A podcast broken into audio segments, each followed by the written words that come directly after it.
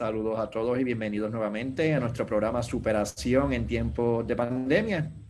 Y el día de hoy tenemos una persona bien interesante, un coach profesional, coach de vida profesional y, un emprendedor, eh, alguien con quien pues hemos trabajado un par de veces y creo que ha sido muy interesante. Jerónimo Guerrero, ¿cómo estamos Jerónimo? Gracias por estar aquí. Hola Javier y hola a todo el mundo que está conectado ahora mismo a través de Facebook. Gracias por invitarme, por estar compartiendo contigo en esta, bueno, en esta experiencia que es totalmente diferente. Es mi primer live eh, y teniendo una conversación honesta con alguien que ha sido muy importante en mi vida, pues realmente me llena de mucha alegría y satisfacción.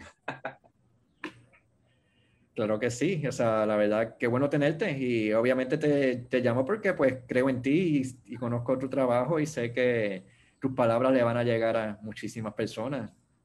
No, y, realmente eso es algo que, me motiva mucho, poder, poder inspirar a otros.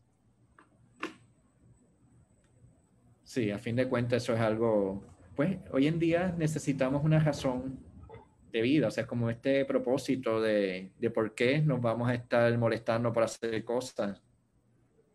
Claro, y, y, como muy bien dices, cuando uno tiene un propósito, uno tiene dirección.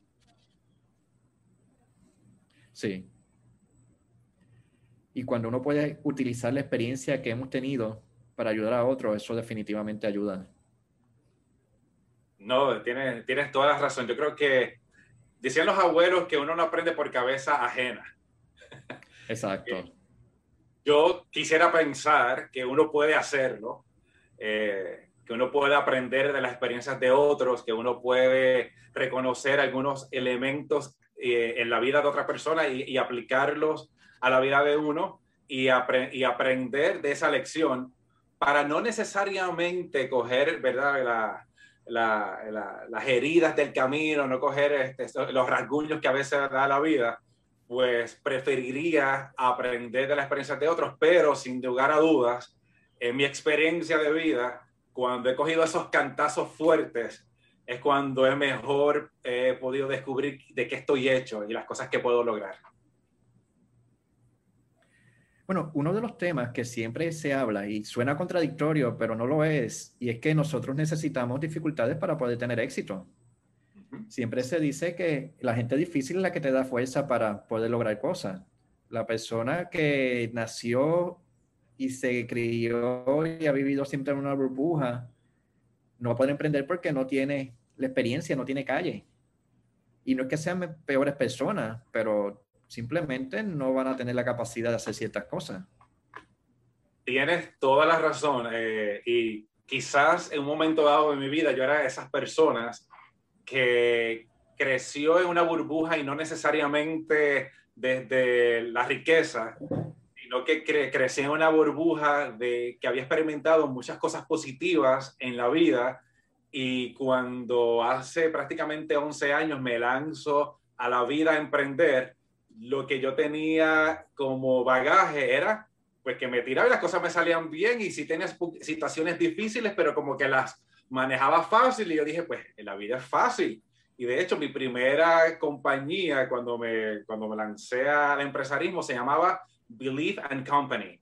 Yo, yo decía creer y compañía, porque es fácil creer, vamos a creer, vamos a hacer las cosas bien. Y yo hablaba eh, a veces desde el desconocimiento. Quería inspirar a otros, pero no tenía, hablando en, buen puertorriqueño, los guayazos para poder tener eh, ese, de alguna forma u otra, esa autoridad para poder decir por qué podemos creer. Y el camino de la vida, pues, me empujó a vivir experiencias desafiantes, de pérdidas, de incertidumbre, para entonces encontrar el propósito. Y de hecho, así, yo, así fue que yo llego a, a donde Javier hace unos cinco o seis añitos atrás, eh, en ese proceso búsqueda de cómo darle una, un nuevo sentido a mi vida sin querer queriendo, haciendo una búsqueda en internet, es que llega donde Javier. Y sí, me... que hemos trabajado un par de veces. Sí, sí, sí. Eh, recuerdo, yo siempre había entendido que muchas cosas en la vida se resuelven eh, trabajando con el niño interior y con, y con lo que tú arrastras desde el pasado, ¿verdad? Eso era algo que yo siempre lo tenía claro, pero no podía ponerle nombre. No, no, yo era como un conocimiento que estaba dentro de mí, pero no sabía ponerle un título, un nombre para entonces poder ir a buscar la ayuda. Y recuerdo que yo buscaba en, en Google, pues, sanando el niño interior. Eh, ayudándote a ti mismo. Ese tipo de, ¿verdad? De, search o de búsquedas o pesquisas dentro de lo que es Google.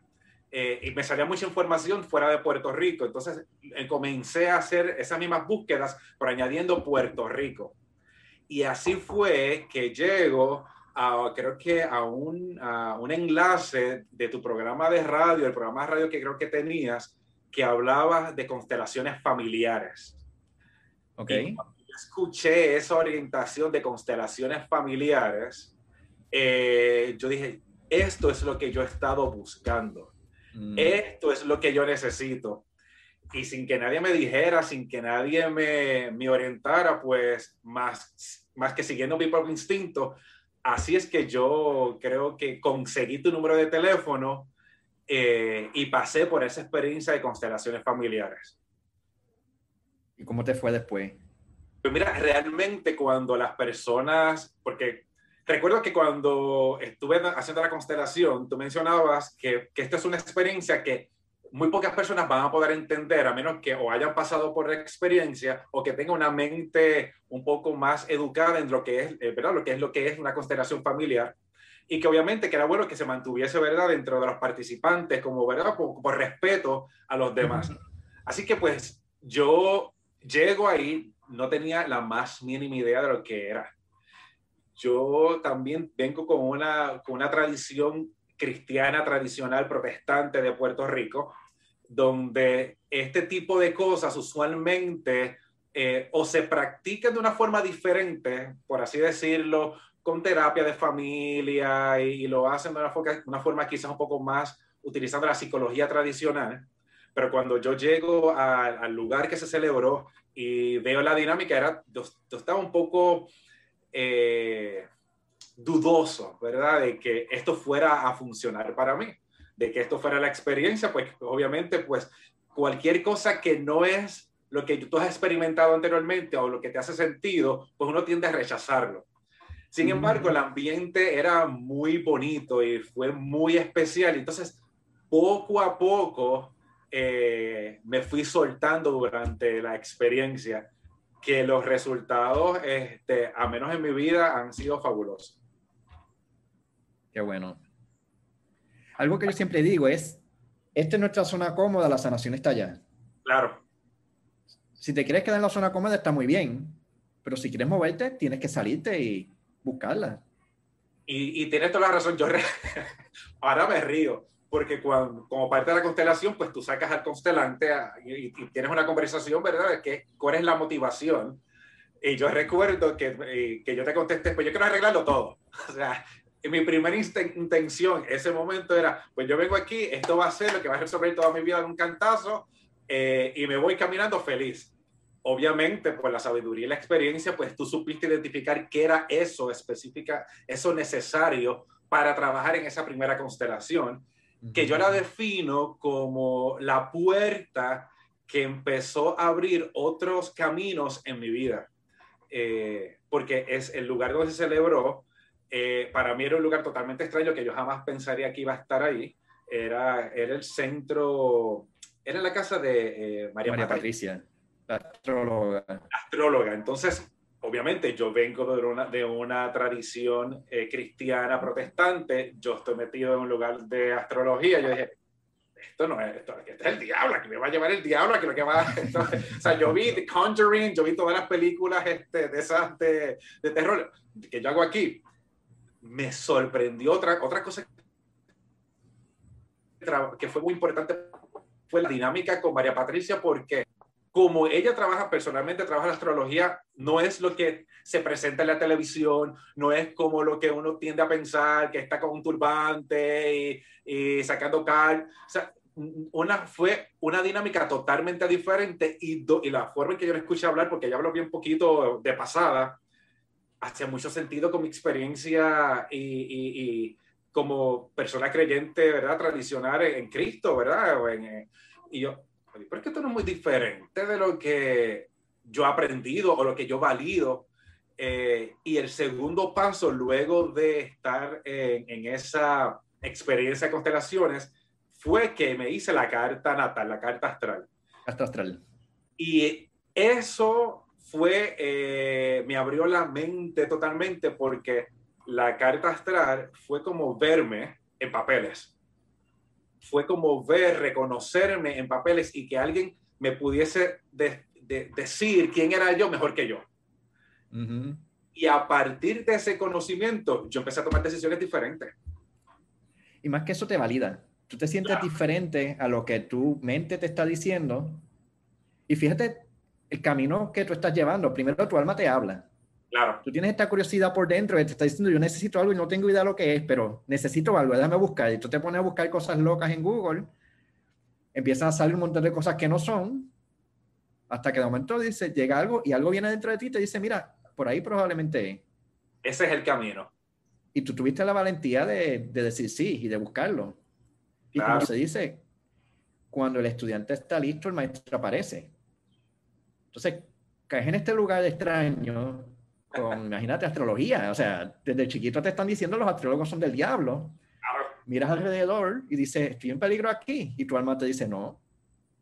Miras a María Patricia, esta mujer tan humana, tan humanista, tan humilde, que se sienta llorada al lado de nosotros, porque ella también está viviendo su, su, su historia. O sea, no está en el pedestal de yo sé todo y yo te voy a curar, o sea, ya está al lado tuyo aprendiendo igual que tú y que yo, igual que.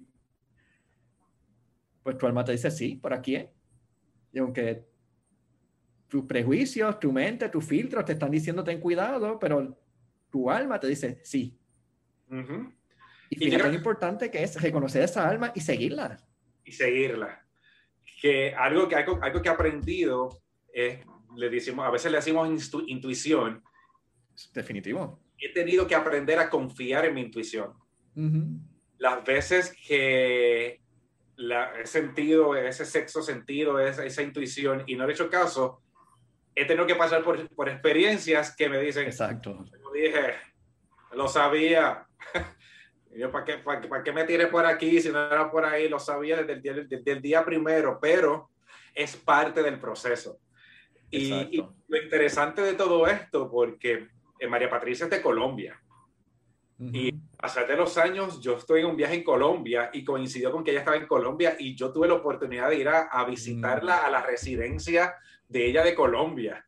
¡Wow! Y Qué que venga acá y como tú ya, o sea, ella me dijo que estaba aquí, me dio la dirección, pero llegar de donde yo estaba en Bogotá hasta donde ella vivía era una distancia de unos 35, 45 minutos y yo es que tengo que venir a verte, o sea, eh, eh, si tú estás aquí, yo estoy aquí, yo llego, ella, ella no podía creer que de la nada yo le caigo a la casa. Y otra experiencia, o sea, haya sido muy instrumental. Hace tiempo no sé de ella, de eso casualmente hace unos días estaba, mientras estaba en la trotadora en el gimnasio, veo la pantalla de televisión, veo la pantalla del televisor y ella estaba participando en un programa mañanero y yo dije, mira qué chévere, o sea, se, se han abierto puertas, pero son recuerdos de esa primera experiencia que para mí fue instrumental en un momento dado que yo lo había perdido todo. Porque cuando yo llego a donde ti, yo lo había perdido todo, literalmente todo. Eh, yo vivía, tenía mi, vivía en, acá en Puerto Rico, en un área que se llama Guaynabo, tenía mi apartamento, estaba todo eh, perfecto y por, una, por una, una, experiencia de vida que yo no contaba, que una experiencia de vida que no fue necesariamente porque yo hice algo para que sucediese tener ese resultado, por una experiencia que vino para enseñarme, yo lo perdí todo. Y yo decía, ¿cómo es posible que yo le haya perdido todo si yo era ese joven que todo le salía bien? que yo, yo decía, quiero esto y, de alguna forma todo se me daba. Y de la nada, paso por una experiencia que yo decía, pero es que yo tampoco hice nada para que me pasara esto. Es una, es, me robaron la identidad, una persona lo hace con alevosía, entra el gobierno, porque fue una situación que el gobierno se vio involucrado porque estaban ejerciendo su labor de fiscalizar, pero una persona mintió, dijo que fue con, y realizó un evento con mi licencia de productor, el cual yo no sabía que lo, lo estaba realizando, y el resultado, yo me vi afectado y de momento le debía al gobierno una cantidad de dinero cuando no fui yo que lo hice. Y para poder defenderme, o sea, tuve que pasar por un año y medio de procesos que a mí, me, para mí implicó el perderlo todo. Y yo decía, ¿cómo es posible esto? Pero hoy, mirando atrás, desde el primer día hasta el último día, fue un proceso de aprendizaje y de confiar de que todo obra para bien. Exacto. Eso no va al final. En el momento uno se está desesperando, pero no, al, final uno se da cuenta que era necesario. Al principio yo decía, o sea, yo pasé por tantos procesos, yo pasé por negación. Yo pasé por prácticamente los cinco, los cinco, los cinco luto.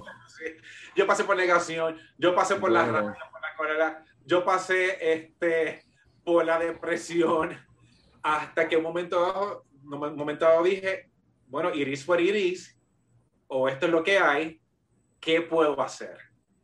Eh, y cuando yo acepto, entonces Dios, la fuerza superior, este, lo que uno quiera reconocer, ¿verdad? Como ese ente que es más poderoso que nosotros, entonces dijo, ok, ahora déjame a mí. Sí, mira, observa, mira cómo yo puedo resolver esto fácil. Pero fue en el momento de aceptación, o como a veces lo dicen en, en, ¿verdad? en diferentes, eh, diferentes organizaciones, rendirse. Cuando dije, no son mis fuerzas, no soy yo. Entonces le di espacio a que lo que puedo o el quien puede, lo que eh, esa fuerza pudiese actuar. Y para mí eso ha sido muy importante porque no es que no ha sido la única situación difícil en mi vida. es que a raíz de esa experiencia ahora tengo un referente para poder, para poder agarrarme y decir, si viene otra situación difícil, ya yo pasé esto, si pasó una vez, puede pasar otra vez y otra vez. Entonces ahí como que eso lo uso como, como, como mi, mi, mi eh, no sé, mi agarra, mi soga, mi, mi, de dónde yo me, me, me, sostengo para momentos de dificultad que uno va a seguir teniendo durante toda la vida. Yo creo que algo importante de lo que tú estás diciendo, o sea, tú estás describiendo un viaje del héroe. Tú estás desprendiéndote de todo lo que tienes para empezar en cero, desnudo, y de ahí crear algo nuevo. Y esto es algo que la naturaleza hace regularmente. O sea, mira el águila que se arranca todas las plumas, se quita el pico, está casi muerte, de entonces resurge algo nuevo. O la crisálida, o, sea, sí. Estos son unos procesos bien naturales y la vida está llena de ciclos. Y a nosotros nos desesperamos, mira todo lo que yo tenía y ahora no tengo nada. Y la realidad es que, pues, that was then, this is now. O sea, en aquel momento mi vida era de una manera, en este momento mi vida es de otra. Y tal vez tengo mucho dinero, tal vez no. O tal vez tengo pareja o no. O tal, vez tengo amigos o no. Y todo está bien. Todo, todo, todo, está bien, todo obra para bien, como, como me gusta decir.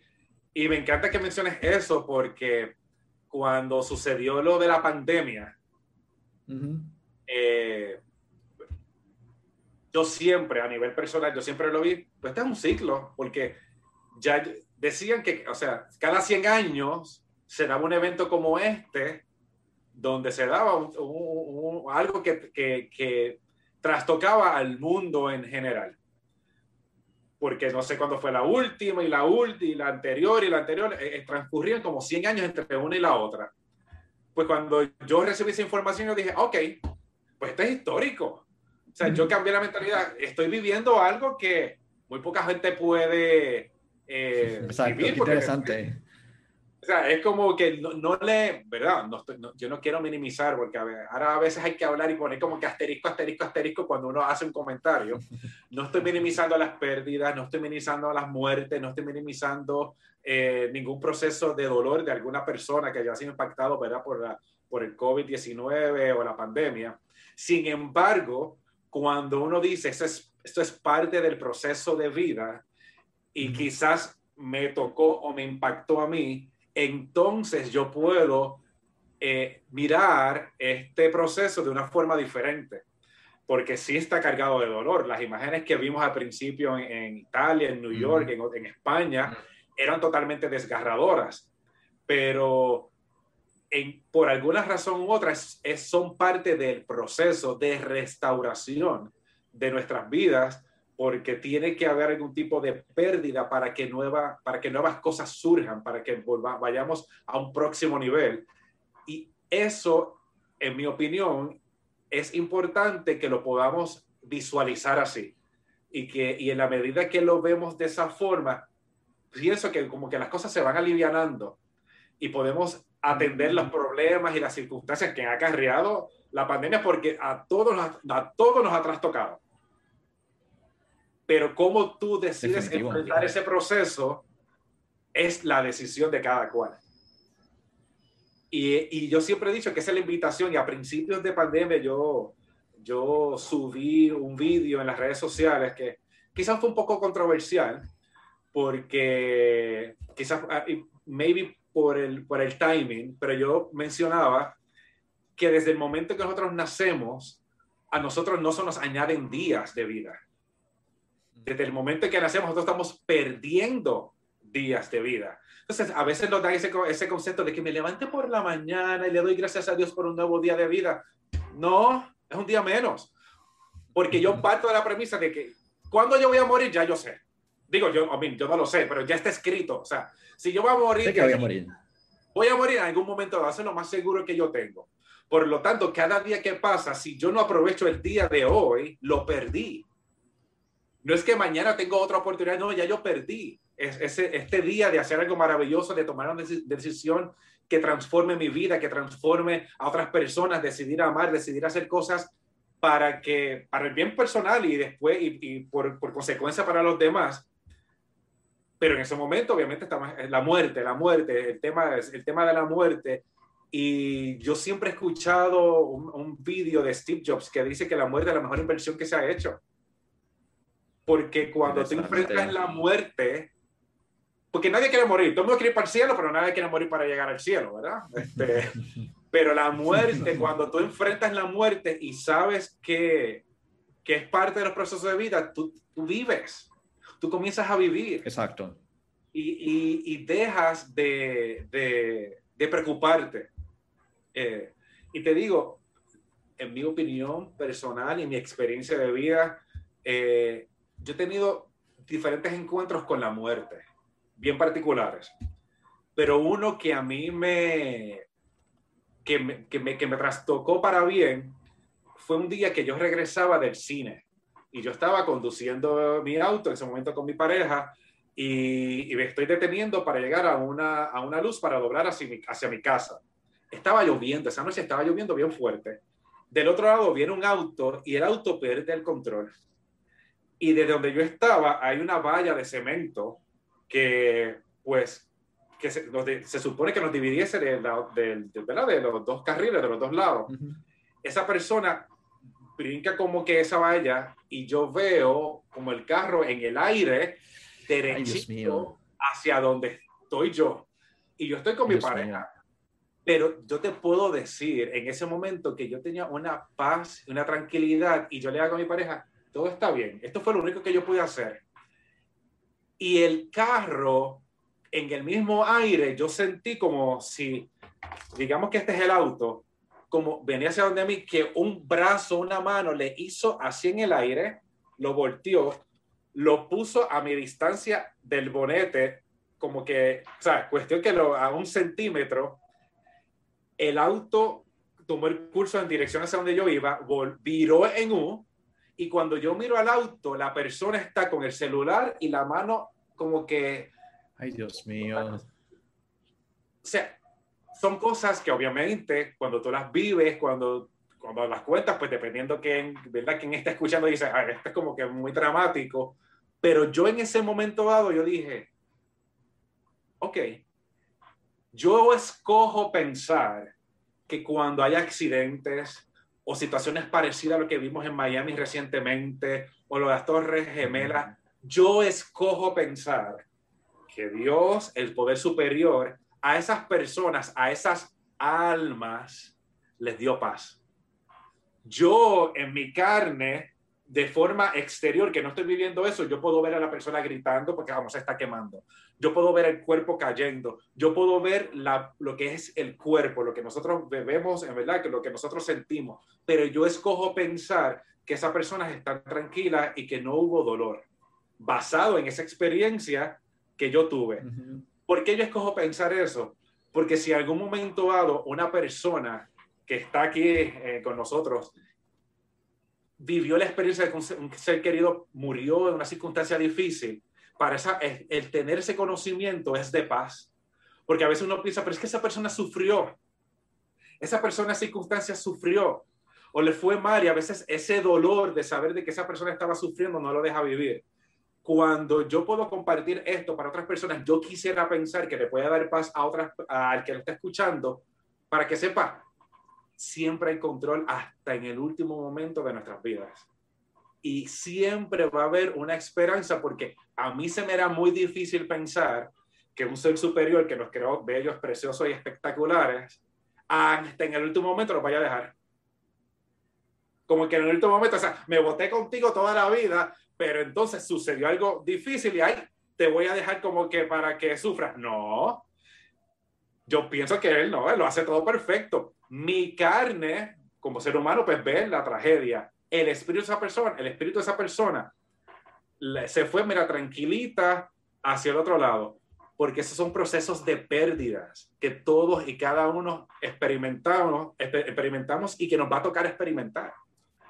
Eh, y fue a raíz de esa experiencia que yo decido pensar de que Papá Dios, la luz, el ser supremo se vota.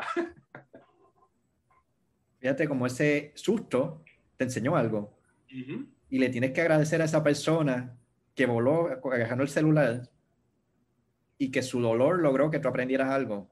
Claro. Para que tú puedas ser mejor persona y pues él, donde sea que esté, pues que también puede estar bien.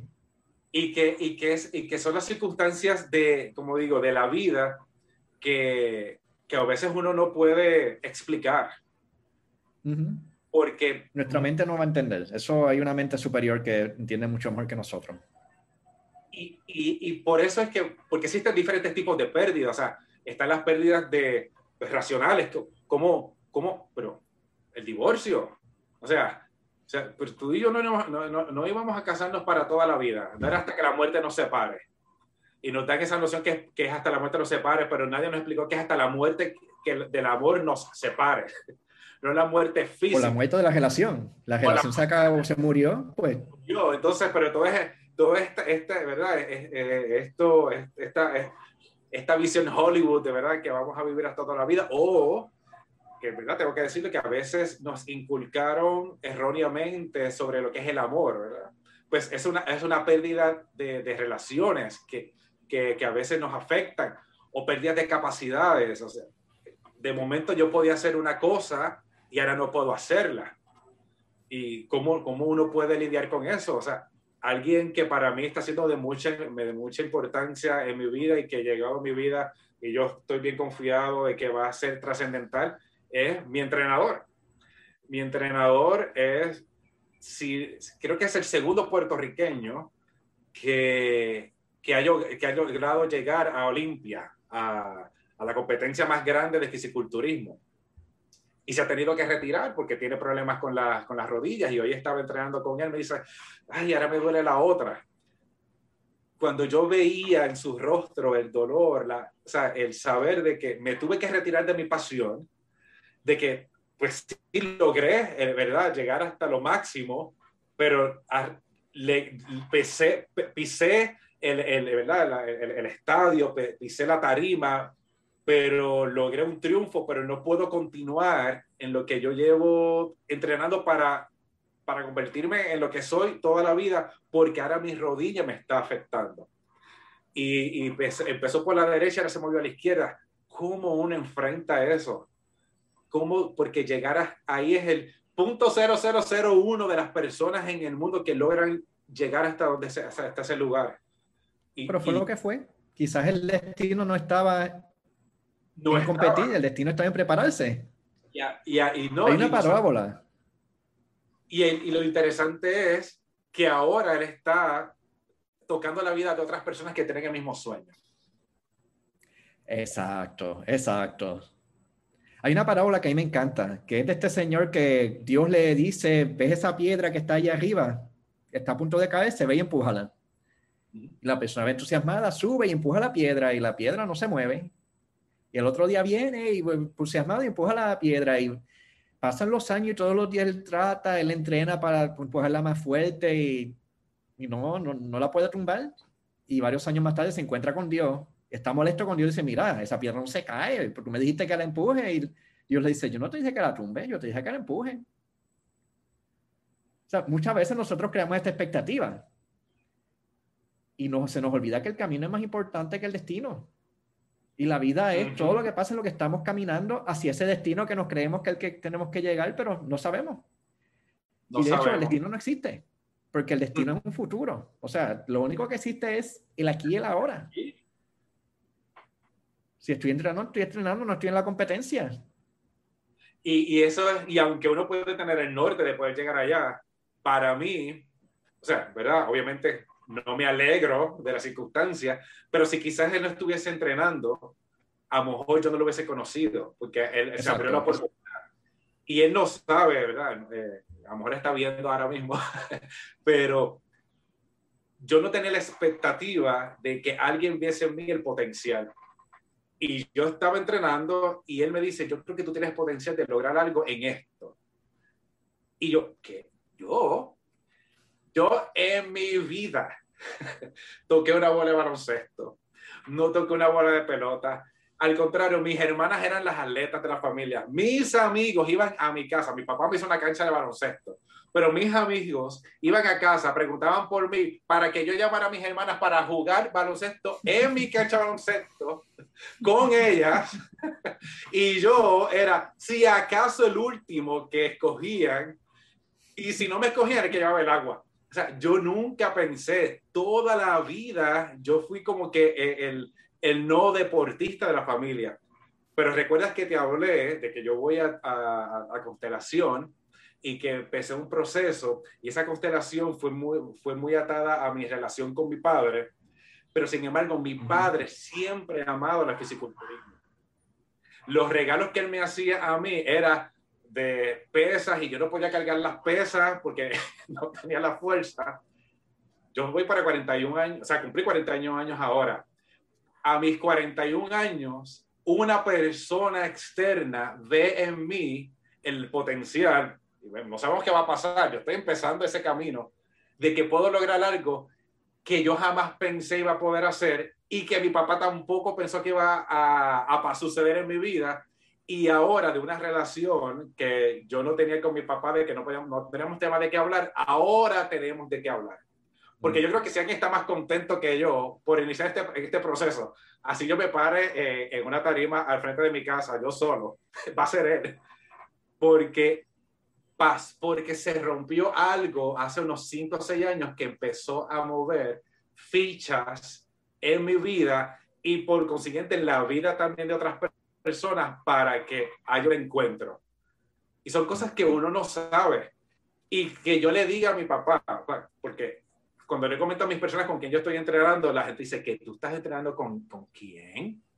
O sea, yo no sabía, o sea, que, que, que ahí, yo tengo un amigo que me dice, mira, si tú dejas, si tú le fallas a él, yo te voy a matar a ti. O sea, tú, si él te dice brinca, tú brinca. Si él te dice corres, tú corres. O sea, de tan importante que es esta persona que, que yo no sabía ni que, quién era, yo no sabía la magnitud. Y todo pasó por un primer momento hace cinco años. Cinco años atrás, esto pasó, esto pasó, y fue alineando diferentes cosas para que situaciones se den.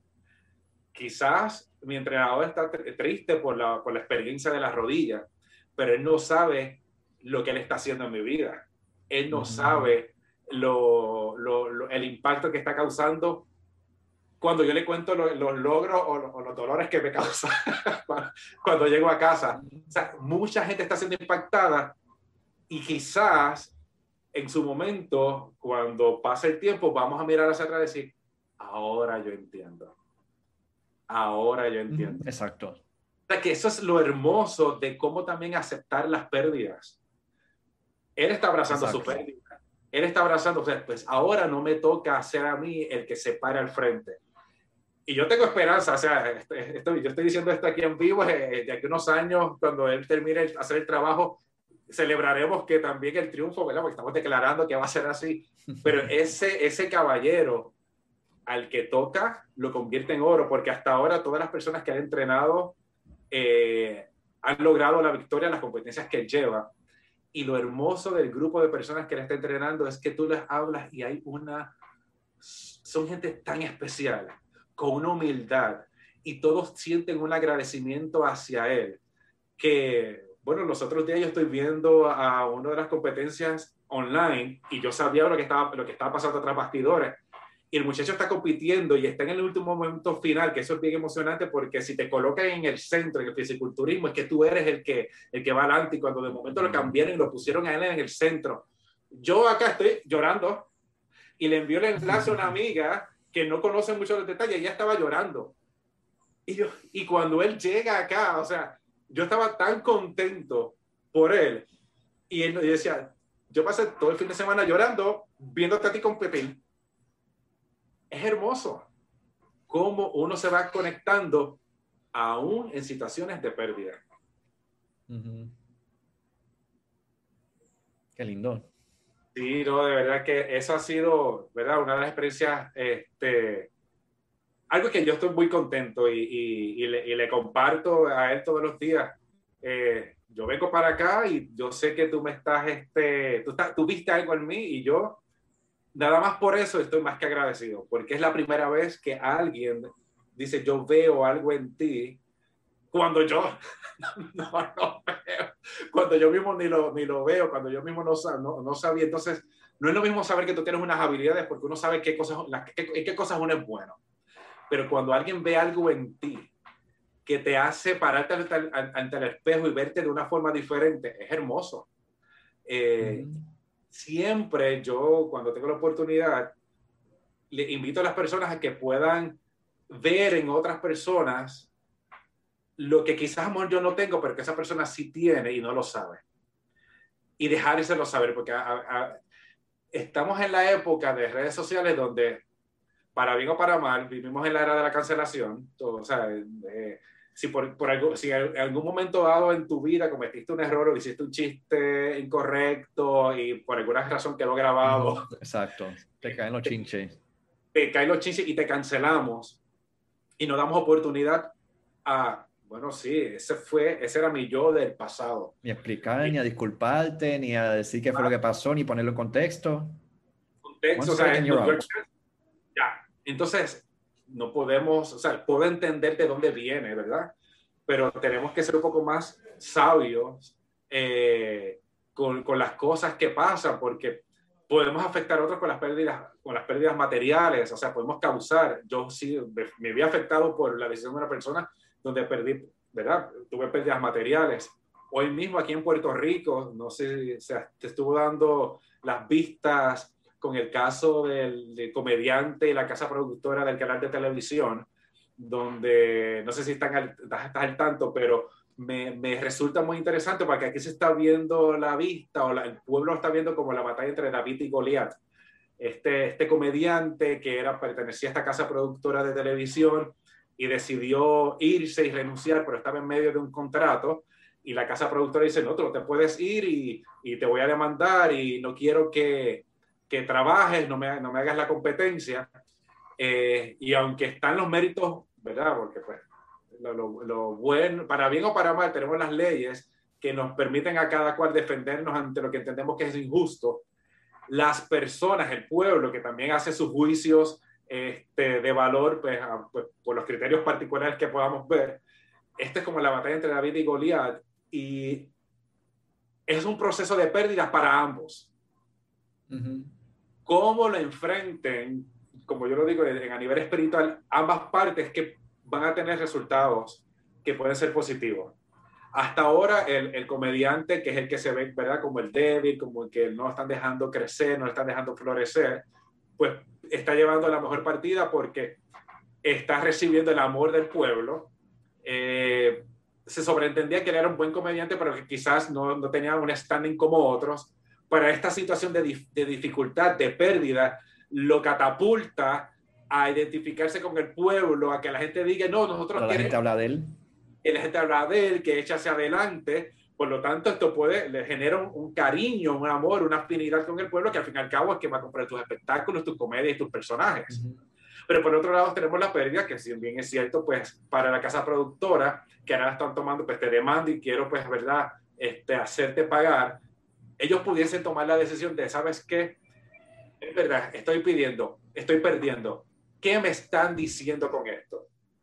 que a lo mejor no estoy siendo justo con mis talentos, o quizás es una buena oportunidad para yo cambiar mi paradigma y hacer que, pues perfecto, yo voy a celebrarlo y congraciarme también con el pueblo que consume mi, mi producto y hacer un, acto de, ¿sabes qué? No, yo quiero, echar, yo quiero que tú eches hacia adelante y que la gente te vean como que ya tú eres grande y te, te, te, te pusiste más grande y, y, soltaste tu honor, tu orgullo y, te, y, ayudaste a esa otra persona, pues es una pérdida, pero puede ser una pérdida que te catapulte también a ti. Todo dependiendo de cómo yo decida este, enfrentar las circunstancias. Hoy, el primer round se lo ganó el comediante. Aparentemente esto va a seguir. Pero fuera de lo que pase en, en, en el juicio, cómo a veces uno toma decisiones, yo lo digo en espiritual, en lo intangible, para que se materialicen cosas positivas en el mundo que, que, vivimos, porque vivimos un mundo donde queremos que las cosas nos vayan bien. A veces es algo interesante. Algo interesante para ver. Supongo que tú estás hablando de la demanda entre Soncha y Logroño y Francis Rosa. Yo no conozco mucho de Francis Rosa, pero la historia de Sonchan es que él siempre lo estuvieron demandando y él siempre era el David. O sea que hay unas implicaciones sistémicas aquí. Claro y uno repite lo que, lo que uno vivió. Y en cierta forma, Sonchen está ahora buscando balancearse, ya que abusaron de él, porque esto es mucho más grande que un abuso, pues en cierta forma está tomando la otra posición. O sea, hay una energía que nos mueve. Y en cuanto podamos tomar conciencia de esta energía, nos vamos a poder liberar de algo que es mucho más grande que nosotros. Y dejamos de actuar desde estas implicaciones que nos controlan sin sin que nos demos cuenta. Porque hay cosas que no hacen sentido. O sea, claro. ¿Y, yo de productor se me va, pues mira, se me fue, pero yo no soy productor ni he invertido dinero en esa persona. O sea, cada cual tiene su situación. Pero, tú pero bueno saber que hay algo más grande. Y, él vivió esa experiencia, se supone que ya tuviste esa experiencia que te sirva a ti para identificarte.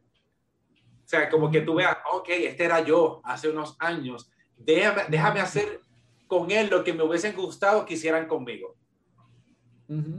¿Verdad? Esa es, ese, ese, esa es la posición que quizás una persona que está bien balanceada emocionalmente, que tiene unas conciencias diferentes, lo haría. Porque algo bien importante, y trajiste la parte, ¿verdad?, de energía, es lo que yo digo. nosotros tenemos como unos, digamos, unos tres niveles. Está el nivel espiritual y el físico, que sería, digamos, el, el nivel más básico. Aquí está el espiritual y acá está el físico. Pero entre, esos, es, entre esas dos conexiones, esas dos vías, nosotros, los seres humanos, tenemos algo que nos diferencia de los animales, que es el intelecto.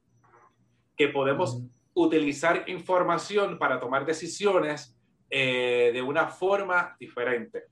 Ahora bien, las emociones que están entre lo físico y lo intelecto, para que, lo que es lo que es la barrera que nos permite llegar al espiritual, es lo que de alguna forma u otra nos, nos pueden cambiar los resultados que vivimos aquí en la Tierra. Porque es como se dice, la, ¿en qué, en qué, en qué vibración yo estoy? Sunshine puede coger la vibración de que me venganza, me lo hicieron, no me lo van a hacer a mí. Y como tú dices, sistémicamente estoy tomando esta otra posición, mis emociones son como que de rabia y yo estoy vibrando en, en esta, en, en, en, esta onda que lo que puede acarrear es demanda, situaciones dificultuosas o que las cosas no salgan como yo quería porque ya evidentemente ya el primer injunction se lo, ¿verdad? Se lo, se lo tumbaron o yo puedo decidir, ante la misma circunstancia, vibrar que mi emoción sea del amor, aunque las cosas sean injustas. Aunque lo que me rodee no sea lo que yo quiera, pero yo decido alinearme con todo eso para que los resultados en el plano físico se van, se van alineados a lo que yo quiera. Recuerdo cuando sucedió el, el evento donde me entero que me roban la, la identidad, que yo voy al departamento de Hacienda y digo, me, está pasando esto, no sé qué voy a hacer, eh, cómo lo puedo resolver, yo llamo a un abogado. El abogado me dice, sales mejor pagando a la Hacienda que contratándome a mí. Porque yo entrar a este pleito te va a contar. Y decía, pero me estoy quedando dado de todas formas. Porque si le pago 40 mil dólares a, Hacienda, o te pago, o sea, o te pago 40 mil a ti, me estoy quedando dado, es un dinero que yo no, que yo no tengo y que, no, y que yo no contaba con esto. Entonces el abogado me dijo, ah, y by the way, no llames, no contactes, no contactes a la persona porque si tú vas a donde esa persona ah, y lo alteras y le insultas y le gritas, esa persona te puede mandar como que tú estás haciendo, este, sea, que lo estás afectando y te, y te metes en otro bollete o otro problema que tú no quieres. Y yo dije, aunque también tampoco puedo hacer nada. Entonces, ¿qué yo hago? Y él me dice, tú necesitas un milagro. Y yo dije, ¿qué? Un milagro. Y literalmente ese fue el camino que yo escogí. Un milagro. Por un año y medio, yo no sabía cómo se iba a resolver la circunstancia. Yo no tenía ningún tipo de defensa. Lo más que yo hacía era que semanalmente, cada dos semanas, yo iba al departamento de Hacienda, le decía, busqué las evidencias, todo lo que yo pudiese llevar para que entendieran mi situación, pero aún así decía, te entendemos, estamos contigo, sin embargo, cuando una notificación que también me llegó incorrecta, llegó fuera de tiempo, la ley decía que yo tenía 30 días para poder apelar. Como cuando me llega la notificación que me llegó tarde, yo llego a ellos el día 31, ya esa, esa, esa opción también se había cancelado. Yo estaba en, una, en, un, en unas circunstancias de cómo yo hago esto. Pues me quedó, en, la única opción que tuve fue aceptar y esperar un milagro. Y recuerdo un día que yo estaba con una clienta, estamos saliendo de una reunión, pero yo estaba en mucha tensión y yo empiezo, estoy hablando con ella, pero de momento las emociones me llegaron y empiezo a llorar y a llorar y a llorar. Y ella me pregunta, ¿qué está sucediendo? Bueno, está sucediendo esto y esto y esto y yo. Pero, ¿con quién tú estás trabajando esto? Con tal persona. ¿En qué lugar? En tal lugar. Pero si es que es mi mejor amigo, no te preocupes, yo voy a llamarlo ahora. Mi clienta llama, le dice, tú tienes que ayudar a, esta a este cliente, a este, a, este, a, mi, mi suplidor, tienes que ayudarlo. Y él dijo, pues déjame ver qué yo puedo hacer. Vuélveme cita a una reunión donde me pide, ¿tú tienes alguna evidencia que pueda ayudarme a que yo pueda pues llevar a escalar esto? digo, pues no, no tengo nada. Mientras yo estaba conversando con él, la otra persona estaba organizando otras cosas y en medio de, de, ese, de, ese, de esa organización cae en el suelo y le dio un patato de la nada. Cuando le da ese patatú, como decimos aquí en, Puerto, en, buen, Puerto, en buen puertorriqueño, lo llevan al hospital y estando en el hospital, eh, que yo digo, y ahora me chave porque ahora estoy en el hospital, no tengo nada, no puedo hacer más nada. Lamentablemente la persona muere. Y la familia de él sabía lo que estaba pasando y lo que estaba haciendo contra mi persona. Y luego que la persona muere, la familia me llama y me da toda una documentación, que esa fue la que al Departamento de Hacienda y pude enviar mi nombre en el Departamento de Hacienda. Wow. Entonces, con esto, a veces, en el momento que sucede eso, que yo me entero que caen en, en el hospital, lo primero que yo me, me vino a la mente, yo dije, por favor Dios, ten misericordia. Porque no es lo mismo uno decir o escuchar de que, ¿verdad? que Papá Dios, la luz del universo, puede defenderte y te puede defender a, a, grandes extremos hasta tanto tú lo vives. Y que yo pudiera decir a la persona que me estaba causando daño por un año y medio, que yo viví esos, ese, ese, ese tiempo fue bien difícil para mí, que tú puedes decir, por favor, Dios, ten misericordia, ¿verdad? Por la viva persona que estaba en un hospital. Eh, aún sabiendo, ¿verdad?, que dependía de esa otra persona tú. Entonces, ahí es cuando yo digo dónde tú te alineas, desde donde tú dices que donde tú puedas eh, poder sentir misericordia por esa otra persona que te está causando daño. Porque ciertamente hay pérdidas que no se pueden recuperar. Y hoy doy gracias a Dios, ¿verdad? Que puedo estar aquí y, y que puedo contar esto en diferentes circunstancias ha habido situaciones difíciles quizás para otra persona, pero que su familia le llamara y validara también. Yo creo que también eso es importante, un proceso también de sanidad para la otra parte. Y, los, Exacto. y las situaciones de pérdida, por eso siempre yo digo, no, no miremos simplemente la pérdida en lo que es físico, en lo material, o las situaciones que estamos viviendo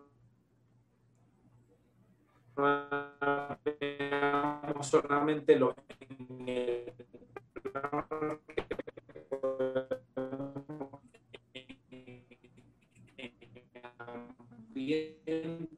en, en, en, lo que se llama en lo espiritual, que son cosas que nosotros no podemos controlar. Y no sé si me perdiste. Bueno, y saber también que la ley del karma es mucho más amplia que nosotros. Uno piensa esto es injusto, pero hay una fuerza mayor que nos va a defender y que va a buscar justicia y que va a buscar que todo se alinee como tenga que alinearse. Que también yo creo que aquí tú Por eso a veces nosotros... la importancia de confiar.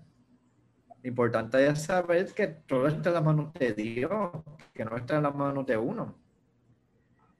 Sí. Y que a fin de cuentas todo está bien. Eh, todo está bien y, nosotros siempre escuchamos la palabra karma, pero está otra palabra que es el dharma. Y, yo siempre me trato de alinear más con el dharma, que es cómo de alguna forma u otra yo, porque yo tengo control sobre mi vida, yo puedo añadirme como créditos, vamos a ponerme, voy a añadirme créditos para cuando llegue el momento de la situación difícil, uno puede decir, mira, tengo, o sea, yo me estaba portando bien, o sea, este, tengo crédito para que las cosas se alivianen. Porque cuando el, a veces dicen por ahí, pues, car, hay una frase en inglés, voy a decirla, no sé si pero estamos en, en live en Facebook y la gente que está escuchando, yo sé que es gente madura. karma is a bitch. Y, y, dicen por ahí, no, it's not karma the bitch. The other person is the bitch. Pero cuando, porque no es, la, no es el resultado, es que hay gente que toma acciones y uno puede tomar acciones de amor o puede tomar acción en los propósitos, las cosas buenas que yo tengo en mi vida. Y que, y que yo estoy segura que, que, que, cada uno de nosotros tenemos cosas buenas para nuestras vidas, porque no existe ni lo malo ni lo, ni lo negativo, no, no, existe lo positivo o negativo, las cosas son neutras. Esas donde uno las decide llevar. Y eso es bien importante para uno poder abrazar las pérdidas, saber que no es malo ni bueno, simplemente es que yo decido aprender de esta experiencia. Y es, lo que se dio. Me, me guste o no, pues es lo que hay. Y lo puedo pelear o puedo estar en paz. Y lo ideal es terminar agradeciéndolo. Agradeciendo. Es como, pues a veces dice, iris por iris. Exacto, sí. Eh, a veces me decía, es que esta gente dice, dice esas cosas me importan pero aceptación, esa palabra aceptación. es tan hermosa. Una palabra que no es lo mismo que someterse. La aceptación es desde un lugar adulto. no es de victimizarse, ni es desde no puedo hacer más nada, es desde el corazón, desde un lugar bien maduro. Maduro, y digo, estas son las cartas que yo tengo sobre la mesa. Cuando tú puedes agradecerle a esa persona que te hizo tanto daño y saber que gracias a ellos tú eres quien tú eres, ya lo sobrepasaste. Y ahora puedes ser feliz y tomar tu vida y tomar el éxito. Sí, realmente. Eh, y, son procesos. Eh, ¿Me estás escuchando? Sí, te escucho.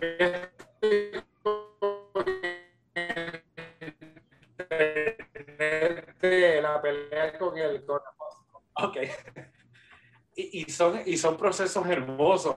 Y algo que también traigo a, la mesa, yo inicié tu proceso eh, hace seis años, mi primer paso. me imagino que conoces a Eva de Metodología Leia.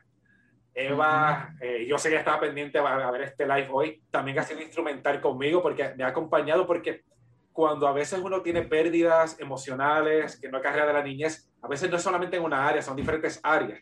Y uno va trabajando de diferentes departamentos. Y cuando uno cobra conciencia, y esto lo aprendí con la carta astral, que, la vi, que nosotros los seres humanos somos como un edificio de 12 pisos. Y a veces nosotros tenemos carencias en cada uno de esos pisos. O cuando uno tiene, o cuando uno tiene una casa que tiene varios pisos, hay que recoger la casa en el piso 1, en el piso 2, en el piso 3. O sea, nosotros tenemos que también arreglar nuestra vida en diferentes áreas. Relaciones de familia, situaciones financieras, relaciones con los amigos, relaciones amorosas. Y todo eso, ¿verdad? Cuando uno hace la carta astral, carta astral uno ve esas deficiencias.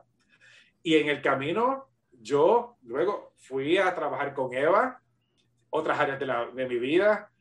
Luego fui a una segunda constelación para trabajar otro tema este, contigo. O sea, no es, no es una sola eh, actividad que me va a solucionar todo como yo erróneamente pensaba. Es un trabajo continuo de desaprender paradigmas y volver a aprender. Y es Y perdemos y ganamos. La vida es cíclica. Uno se cree en los cuentos de hadas y fueron felices para siempre. Y suena bonito, pero la vida no es así. Y de hecho, si fuera así, sería aburrido. Eso fuera aburrido. Me cansé con la princesa, que bueno, ya soy feliz. No, la princesa tiene issues y yo también. Y van a haber conflictos. Y eso es lo que hace que todo sea tan interesante y tan maravilloso y tan tanto aprendizaje. Sí, porque si no estuviésemos aburridos, por lo menos a mí me encanta este, entretenerse. Y, y en la medida que uno entienda que es un proceso de larga vida, porque ese evento que hice contigo hace cinco o seis años atrás, que iba desencadenando varias cosas, hubo un momento de conflicto. Yo fui a trabajar en mi relación con mi papá, pero en un momento dado, en, esto, en medio de estos, de, estos, de estos cinco o seis años, la cosa se puso difícil. Y, yo estuve como un periodo de tres o, prácticamente dos o tres años sin hablarle a mi papá, antes de que la cosa mejorara. Y lo que trajo la mejoría, increíblemente, fue la pandemia. Porque como cuando, la, cuando, eh, cuando se anunció la pandemia, todo el mundo pensaba, o sea, la primera, lo, primero que se nos dijo en la pandemia es que todo el mundo va a morir y que la pandemia nos va a atacar a todos y que nos vamos a encerrar y nos vamos a ver. Fue una situación de caos que eso tocó el corazón de mi papá y él rompió la falta de comunicación que yo tenía, que teníamos. Yo creo que nuestro compañero se acaba de ir. No sé si, yo creo que yo estoy live todavía acá, así que vamos a ver a qué se está conectando nuevamente. Sí, ahora sí. No está cooperando. De momento dije, ahora soy yo el host del canal de, de Javier. este, estaba mencionando que incluso la pandemia trajo un movimiento en la relación con mi papá que antes, cuando empezó la pandemia, él y yo no nos comunicábamos, estábamos en un proceso de separación pero al, pensar que la situación iba a ser difícil, que había una situación de crisis mundial donde quizás realmente no, no nos podríamos volver a ver nunca, lo movió a, hacer un paso de tocar a mi puerta. Ya yo había hecho mm. mi sanación, ya yo había hecho mi proceso. Ya había hecho. Ya yo había hecho mi... Pero una persona me dijo, tú tienes que dejarlo a él vivir su proceso. Si tú vas a donde él a, ¿verdad? A, cortar, ¿verdad? La, eh, a estrechar los lazos nuevamente, le estás cortando la oportunidad de que él llegue por su proceso. Tuve que sentar a esperar y se dio gracias a la pandemia. Y luego más adelante, este, ahí fue cuando volvimos a hablar, pero algo bien particular se dio luego de que yo hice una publicación en Facebook que fui, que, que fui bastante honesto con, con área de mi vida que, que, ¿verdad? que es importante. O sea, yo soy homosexual, crecí en una familia tradicional cristiana, pues eso es como que no, no, no como que no era compatible. Y, y, ha sido un proceso bien difícil para mí, mi relación de mi familia y especialmente con mi papá. Y yo hice un post cuando empezó de nuevo a, bueno, hice un repost cuando empezó a, a surgir otra vez la conversación de, eh, de la, del género y eh, las escuelas. Cada vez que sale un revolú esto de género, que de momento salen dos o tres personas a opinar, whatever. Yo hice ese repost. Mi papá no, de, no es de a redes sociales, tiene sus redes sociales, pero no, no tiene ni foto ni nada. Él entra esporádicamente y él leyó el post. Y el post, yo, yo estaba básicamente hablando de cuál había sido mi experiencia con relación a la religión, la homosexualidad y lo que había causado en mi vida, o, o realmente mi adolescencia y prácticamente mi niñez él no sabía eso de mí. Él no, él no, él no había, eh, no, eh, a pesar de que había sido mi padre, no tenía esa noción. Y fue hermoso yo recibir un texto de él, mm. pidiéndome perdón, ah. dando palabras que lo utiliza, lo utiliza mejor que yo, que si género o queer, y palabras que yo, yo, papi, tú estás más adelantado que yo. Eh, yo que soy parte de la comunidad, estás utilizando los términos mejor que yo.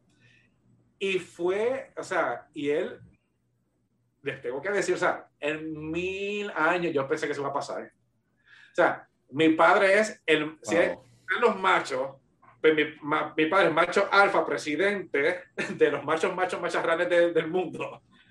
Eh, que, y que él diera ese paso para mí fue hermoso y lo que yo siempre esperé. Y cuando sucedió, lo único que yo hice fue, ok, gracias vida, wow, esto era. Exacto. Ah, esto era lo que yo estaba esperando. Yo levanté el teléfono y le dejé un mensaje, no diciendo, está todo bien, gracias, qué bueno que llegaste. Y aquí no ha pasado nada. Pero para mí era imposible. Mi padre. Y los que si aquí está viendo este live, que yo estoy seguro que conocerán a mi padre, gente que sabía, o sea, mi padre parece o tiene esta fachada de, de, oh, de hombre fuerte, pero yo sé que detrás de todo eso hay muchas cosas que se han ido eh, desmoronando y no puedo parar de decir que la batalla se hizo en espiritual y se hizo en silencio y se hizo trabajando conmigo. Exacto. Así que parte de mi, del trabajo que hiciste conmigo es tú pararte frente a tu padre habitualmente y decir, papi, este soy yo, soy un ser maravilloso y soy gay. Exactamente. Porque mientras tú no puedes decir tu verdad, él no la va a poder tomar. Y mientras tú no has podido estar orgulloso de quién eres, sea como sea, pues no estás pudiendo, él no va a poder. O sea, tú tienes que estar claro. Si él lo toma o no, tú no, no tienes control. Eso en su momento lo tomará, gracias a Dios ocurrió. Pero tú tenías que poderlo decir desde tu centro, desde tu adulto, desde tu persona madura, fuerte, de 41 años para que entonces él pueda asimilarlo. Y qué hermoso que, que se dio y que pues ya hay una comunicación ahí, se rompió ese, ese puente, se volvió a construir ese puente, se rompió ese filtro. Y, y eso es lo, lo importante y, cualquier persona que esté escuchando, vuelvo, a veces la batalla la tiene que librar y uno acá. Hago mi parte y él hará la suya cuando pueda. Y ya sea relaciones de pareja, relaciones con tus hijos, o sea, tú cambias tu mundo interno. Eventualmente, el mundo físico, lo que nos, lo que nos rodea, va a cambiar.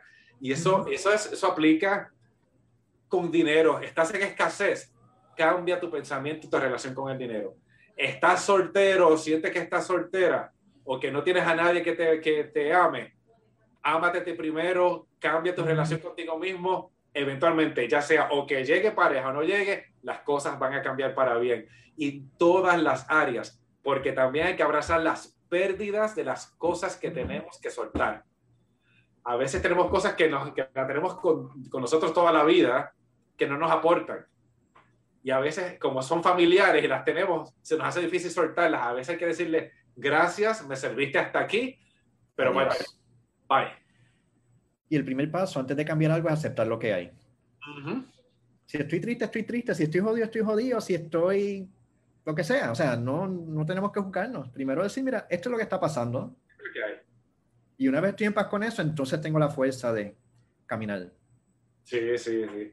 Y, llevamos ya una hora hablando. Una hora aquí, yo te lo dije, Javier. O sea, tú me, tú me pones aquí el micrófono al frente y yo lo paro, pero quiero, pero ya yo creo que no hay que ser redundante. Yo creo que eh, la invitación de mi parte a cada una de las personas que están escuchando o viendo este live es que puedan decidir, tomar la decisión de transformar su vida desde su yo y desde su ser humilde y desde que, y desde que y decidir que el adulto que hay dentro de nosotros tome las riendas y no el niño que todavía no tiene las herramientas para decidir por nosotros. Que está en su berrinche y en su victimización, etcétera.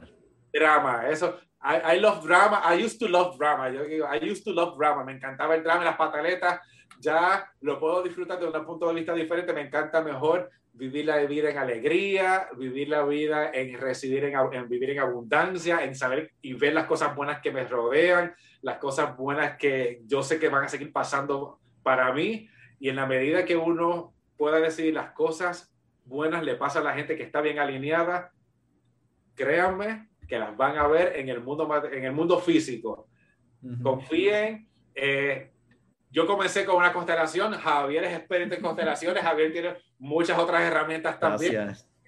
Usted está viendo este live, usted ahora invada el, el, DM, el Messenger de, de Javier sacando una, una cita para que den ese primer paso, porque le aseguro que su vida, con un primer paso que usted dé, las cosas van a cambiar.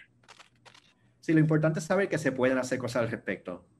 Si uno no está contento con algo, hay algo que se puede hacer es así.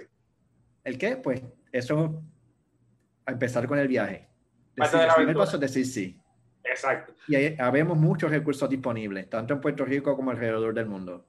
Eso es lo importante. Sí, porque ahora, ¿verdad? Estamos aquí que yo estoy confiando que esto está viendo hasta allá en Sierra León. Es también de este lado. Exacto. Son millones de personas viéndonos ahora mismo.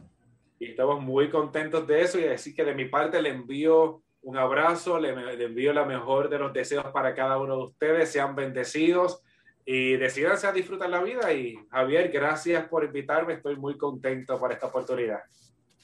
Gracias a ti, Jerónimo, y a los que nos escuchan, gracias por, por estar ahí.